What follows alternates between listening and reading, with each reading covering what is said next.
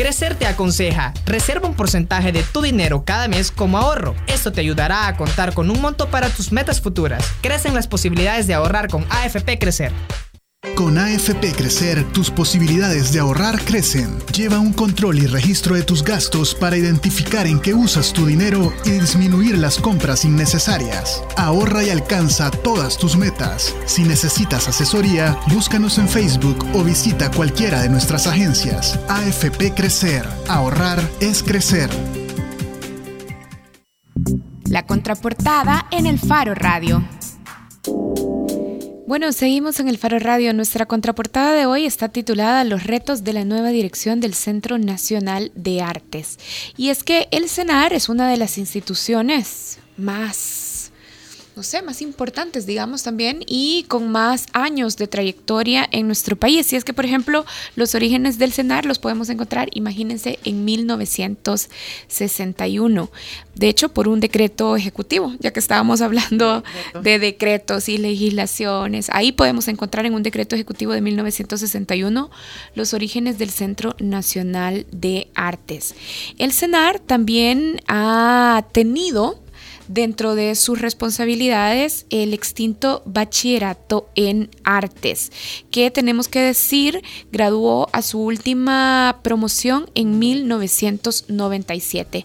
A partir de entonces, el CENAR tuvo que estrenar un cambio de currícula y hoy por hoy el CENAR es una, una institución educativa que tiene tres escuelas de artes especializadas, la Escuela de Artes Visuales, la de Música y la de Teatro. Y recientemente ha asumido la dirección del CENAR una nueva directora que hoy está con nosotros, Alicia Meyer. Gracias por acompañarnos, Alicia. Gracias a usted por la invitación y pues aquí asumiendo nuevos retos. Bueno, y justamente para hablar de esos nuevos retos eh, está con nosotros Alicia y también está con nosotros como coentrevistadora. Sigue en esta sección Malu Noches. Yo quería preguntarle lo primero, Alicia, es porque en, la nota que hace el, ministerio sobre su nombramiento, usted dice que quiere, transformar al CENAR en un lugar donde se dé formación de calidad.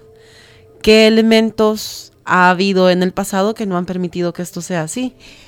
Bueno, quizás eso eh, tal vez fue un poco fuerte la forma en que lo dije, pero lo que sucede no es que no haya calidad en los maestros. Los maestros son una calidad muy buena, o sea, por eso están ahí, por eso han salido tantos artistas del CENAR. Lo que necesitamos es sistematizarlo. Porque hasta el momento se ha visto un poco como talleres, como si hay cursos que son diplomados que duran tres años, ocho meses. Como el de teatro, por ejemplo. Como el de teatro, por ejemplo. Pero eh, hay mucho taller libre. Entonces ahora nuestro reto es en este fin de año ponernos a realizar una currícula ya en forma un poco más eh, eh, volcada a la población y que realmente se lleve un proceso que sí se lleva, pero hay que ordenarlo. Entonces tenemos que ordenarlo en papeles, digamos, porque se lleva de una forma como bien empírica eh, con la calidad que tiene el CENAR pero sí necesitamos ponerlo y ponerlo en firme y si este maestro este año se jubila, el maestro que venga nueva pueda saber hacia qué línea va el cenar y no tener diversas líneas, tener una sola, que siempre es la educación, pero en una forma como más sistematizada. ¿Y por qué diría usted, Alicia, que en, digamos, en ocho, nueve años acumulados de gestión, de, el, de este mismo partido de gobierno, del FMLN, no se ha asumido ese, ese, ese proceso de sistematización de manera adecuada. Que ha fallado. Que ha fallado. Bueno, quizás aquí no tiene nada que ver con la política. Creo que es un poco más el hecho que se ha ido como teniendo una inercia que no se lleva, no es, son nueve años, son veinte, es una una cuestión que ya está de esta forma y quizás no se ha visto todo el potencial y la forma en que podemos cambiarlo. Entonces, cuando dice inercia, inercia, bueno, uno piensa en los, en los actores, pues, en, los trabajadores, en, en los directores de las instituciones, pero ayúdanos a entender mejor. Ok, em, cuando hablo de inercia es que así ha sido y así se, se, ha, ido, se ha ido continuando el trabajo Y sí han habido intentos en los tiempos de Rebeca Dávila, en los tiempos igual de Vanessa Ruiz, que acaba de irse, de volver a, a una línea, el CENAR, a una línea formativa como más fuerte, pero eh, requiere también el apoyo del Ministerio de Educación. Entonces se ha quedado como esperando, vamos a ver qué pasa con el ministerio. Eh, se tiene la idea, como tú muy, muy bien mencionaste, de volver a un bachillerato en artes. Yo creo que a veces eh, la historia no tiene por qué repetirse, no tiene por qué volver a un bachillerato para nosotros crear algo de algo formativo. Entonces, creo que se ha esperado, y no te no es político, es eh, la forma quizás a veces de ver las, las cosas. Se ha esperado que el MINED responda, que el MINED nos diga, ok, sí le vamos a dar la apertura al bachillerato, cuando en realidad no es saltarnos la autorización del MINED, pero sí se pueden hacer cosas muy buenas sin esperar un aval, ¿verdad? bueno, pero eso también requiere de voluntad política de decir, digo, porque la ley de cultura sí habla del Instituto Superior, que seguimos esperando también que suceda, eh, pero en realidad lo que, a lo que yo quería ir, Alicia, es a que, vaya, vamos, se va a sistematizar los planes de estudio del Centro Nacional de Artes, pero cómo en este año, menos de un año que le queda, cómo se va a lograr que eh, esto pase de talleres que reciben los niños en las tardes, los niños y los jóvenes en las tardes, a que esto ya tenga un nivel de profesionalización, que me refiero a que esto esté acreditado por el ministerio, porque eso también permitiría que la gente deje de pensar en artes plásticas, música o danza o teatro como un hobby y y empiece a verlo como una profesión. Claro, eso como no puedo asegurarte, no te puedo decir, eso va a pasar, esto lo vamos a tener, esto va a ser así. Nosotros como CENAR, junto con los 82 81 personas más que hay ahí entre administrativos y maestros, le estamos apostando a esto. Nosotros vamos a seguirle apostando y vamos a seguirlo haciendo. Ya la voluntad política o si se puede, si nos van a dar la autorización, si eso creo que va a quedar en manos de las personas que pueden tener esa decisión, pero eso no nos va a detener, no nos va a detener a querer hacer las cosas bien. Probablemente no vamos a tener una acreditación de aquí a, marzo, no la vamos a tener, se ha estado luchando por eso mucho tiempo atrás, pero sí nosotros como institución queremos hacerlo, ¿verdad? Queremos presentarlo, queremos llevarlo. Y vamos a seguir empujando porque pase pero eso no está en mis manos, creo que tampoco estará como en, las manos de alguien más en nuestro ministerio, el eh, Ministerio de Cultura, pero sí creo yo que podemos empujar y empujar, empujar hasta que alguien diga, hey, estos que molestan tienen razón. Porque, bueno, también, digamos, el cenar, otro de los problemas que hay, ya mencionábamos que los maestros muy buenos y tal, pero ¿qué pasa, por ejemplo, con los instrumentos?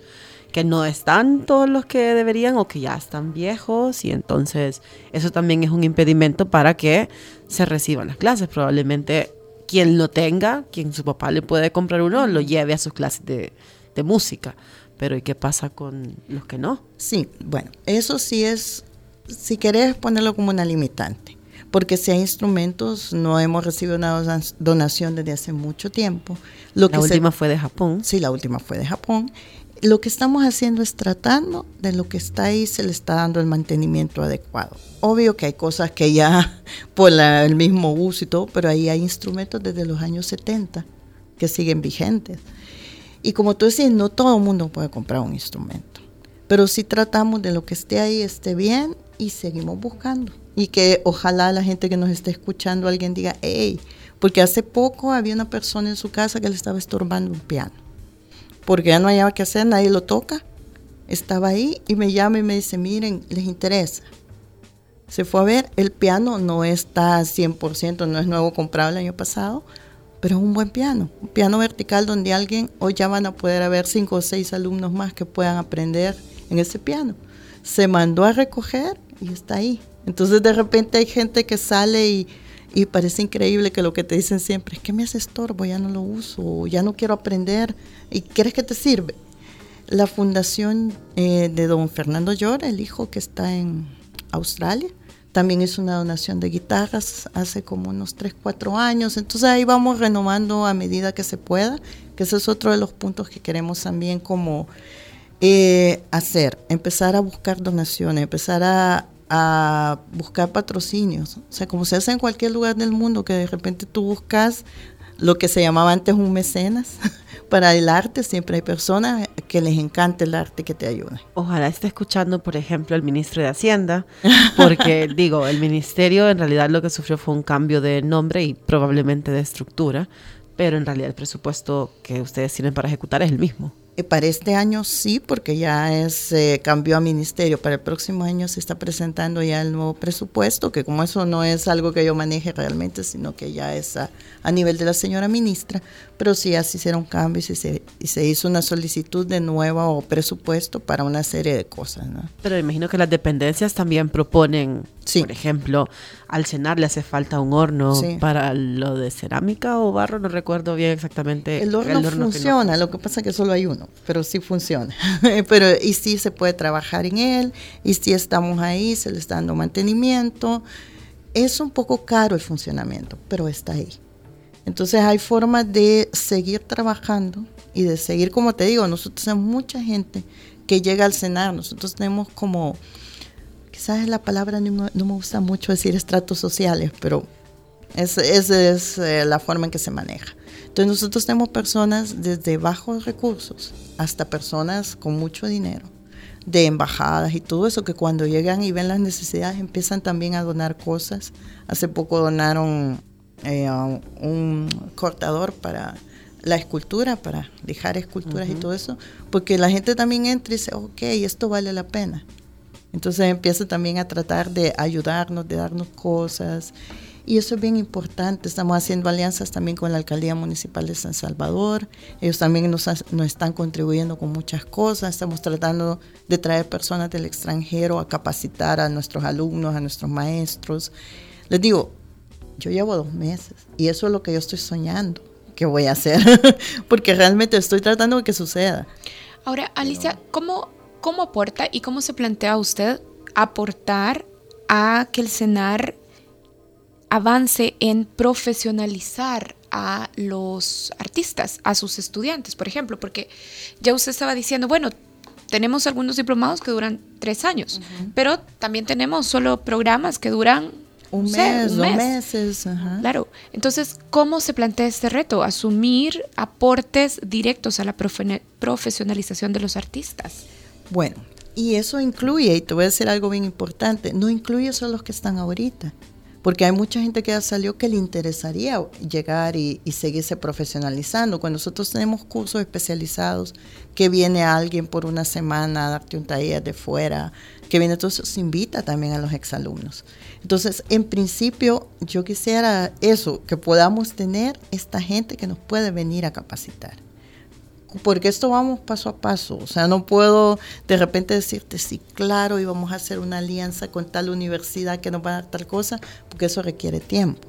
Sí estamos, el año pasado con la Escuela de Teatro fuimos a México, estuvimos platicando con la gente de la universidad, la Benemérita Universidad de Puebla, y ellos sí quieren hacer algún tipo de, de alianza con nosotros para que nuestros alumnos puedan ir sin necesidad de mucho trámite y mucha cosa a estudiar allá.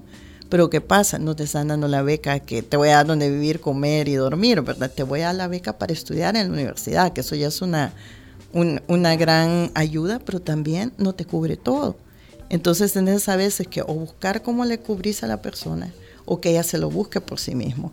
Entonces son mecanismos que tenemos que ir descubriendo poco a poco porque no los tenemos. No puedo yo decirte, yo tengo ahorita una bolsa de dinero donde yo te pues sí te voy a mandar, pero sí podemos hacerlo al revés, solicitar a los gobiernos amigos que nos ayuden con personas que vengan y que nos puedan dar esos talleres. Yo tengo dos preguntas para cerrar porque se nos acaba el tiempo. Una es, eh, ajá, dos meses dice de que usted asumió la dirección del CENAR, pero en realidad conoce el CENAR de hace mucho. 15 años. ¿Cuál sería eh, la lista de deseos ahora? O sea, si usted le dijera, vaya, mire, hágame una lista de qué es lo que necesita el CENAR ¿Qué es lo prioritario?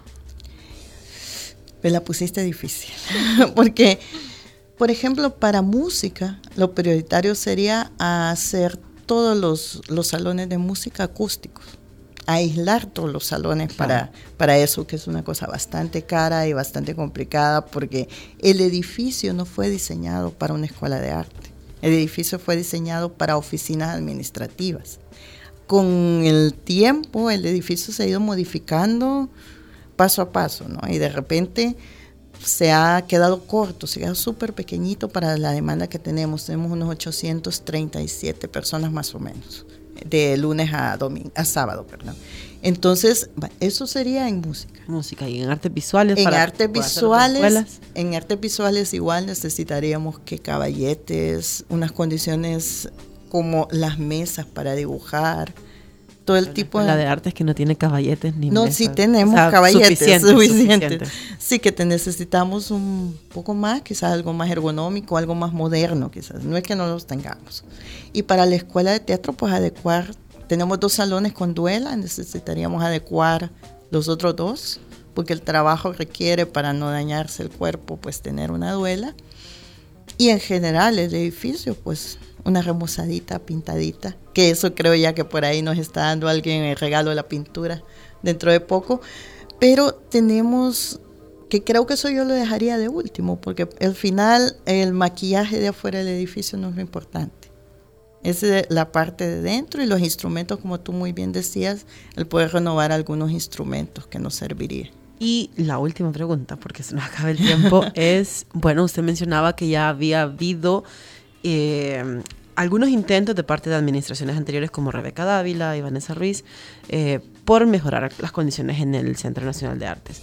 Pero, por ejemplo, parte de, mejorar esas condiciones implica eh, tener el, recurso humano adecuado. Entonces, por ejemplo, yo recuerdo que Rebeca Dávila, una de las razones por las que se fue del CENAR es porque había esta estas acusaciones sobre maestros de la escuela de teatro de de agresiones sexuales y entonces pues sí, ella no pudo hacer lo que quiso, es decir, cuando digo hacer lo que quiso es denunciarlos, despedirlos, porque estaban acuerpados dentro de, ellos mismos, los maestros. Entonces también eso es ofrecer garantías a los estudiantes, a los jóvenes que se van a acercar.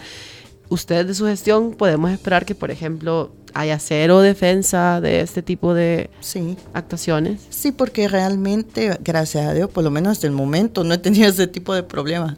Ni en lo último. Yo estuve en el CENAR desde el 2003. Eh, me moví por una serie de otros, eh, ¿cómo se llama?, proyectos del Ministerio de Cultura, de la Secretaría en su momento, y hoy he vuelto al CENAR hace cuatro años. Y sí, definitivamente, no solamente en cuanto a la cuestión de abuso sexual, porque no solo eso puede ser el problema, sino también incapacidad de algunas personas para dar una clase, que no es, no es el caso. Pero si se llegase a dar eh, que muchos padres de familia pusieran la denuncia o algo, claro que sí, además de, claro, que primero investigado, por supuesto, ¿verdad? No es que de repente, porque ustedes saben porque se ha dado en muchos lugares, que los, los acusaciones de acoso sexual muchas veces también son como venganzas o algo, mientras tú no lo investigues bien, porque eso tiene una línea bien delgada.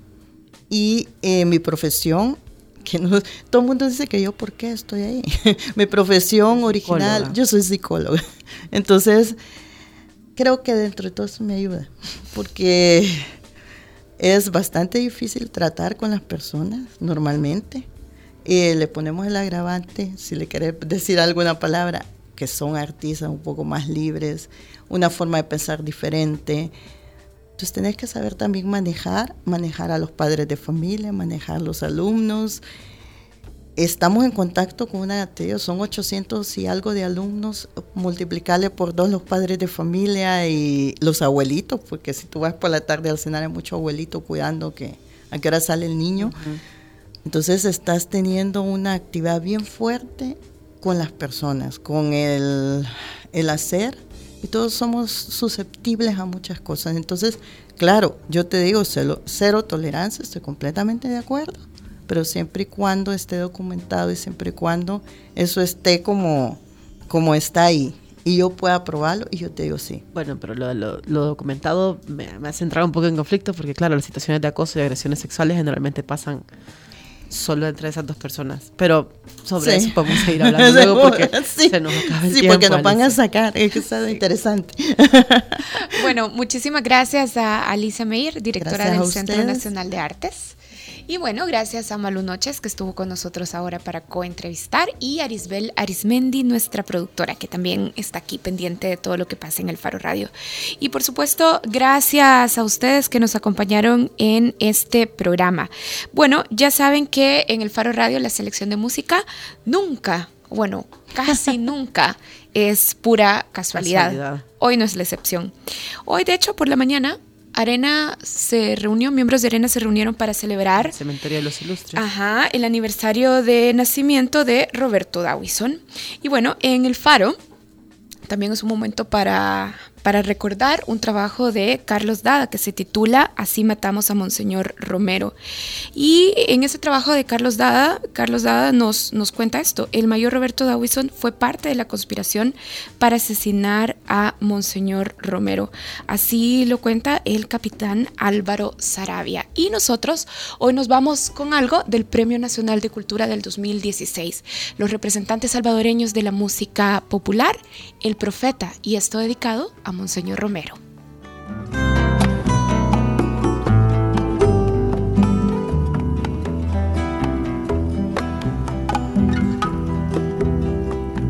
Por esta tierra del hambre, yo vi pasar a un viajero, humilde, manso y sincero, valientemente profeta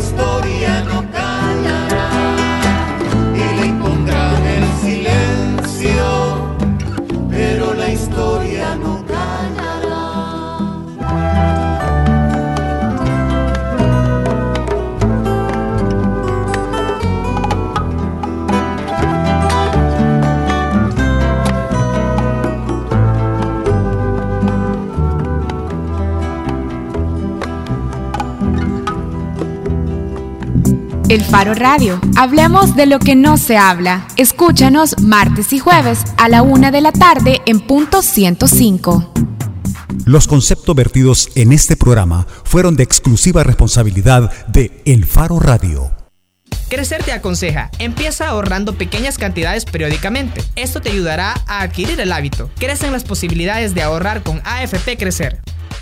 Con AFP Crecer, tus posibilidades de ahorrar crecen. Lleva un control y registro de tus gastos para identificar en qué usas tu dinero y disminuir las compras innecesarias. Ahorra y alcanza todas tus metas. Si necesitas asesoría, búscanos en Facebook o visita cualquiera de nuestras agencias. AFP Crecer. Ahorrar es crecer. ¿Sabías que en un año la micro y pequeña empresa vendió al gobierno más de 140 millones de dólares? Por ley, al menos el 12% de las compras públicas son para la micro y pequeña empresa. Todos los días, en el gobierno, existen nuevas oportunidades de negocios seguros para tu empresa. Compite y véndele al gobierno. Es fácil. Conoce cómo en espaciomipe.com. Comisión Nacional de la Micro y Pequeña Empresa y Superintendencia de Competencia. Piensa construir, piensa en calidad. Piensa en Megablock. Para decorar, ampliar o construir, en Megablock encontrará los mejores productos de concreto al precio justo. Desde adoquines con tecnología bicapa hasta bloques estructurales. No lo piense más y llame al 2523-2300. Mega calidad, mega servicio, mega economía, mega en todo.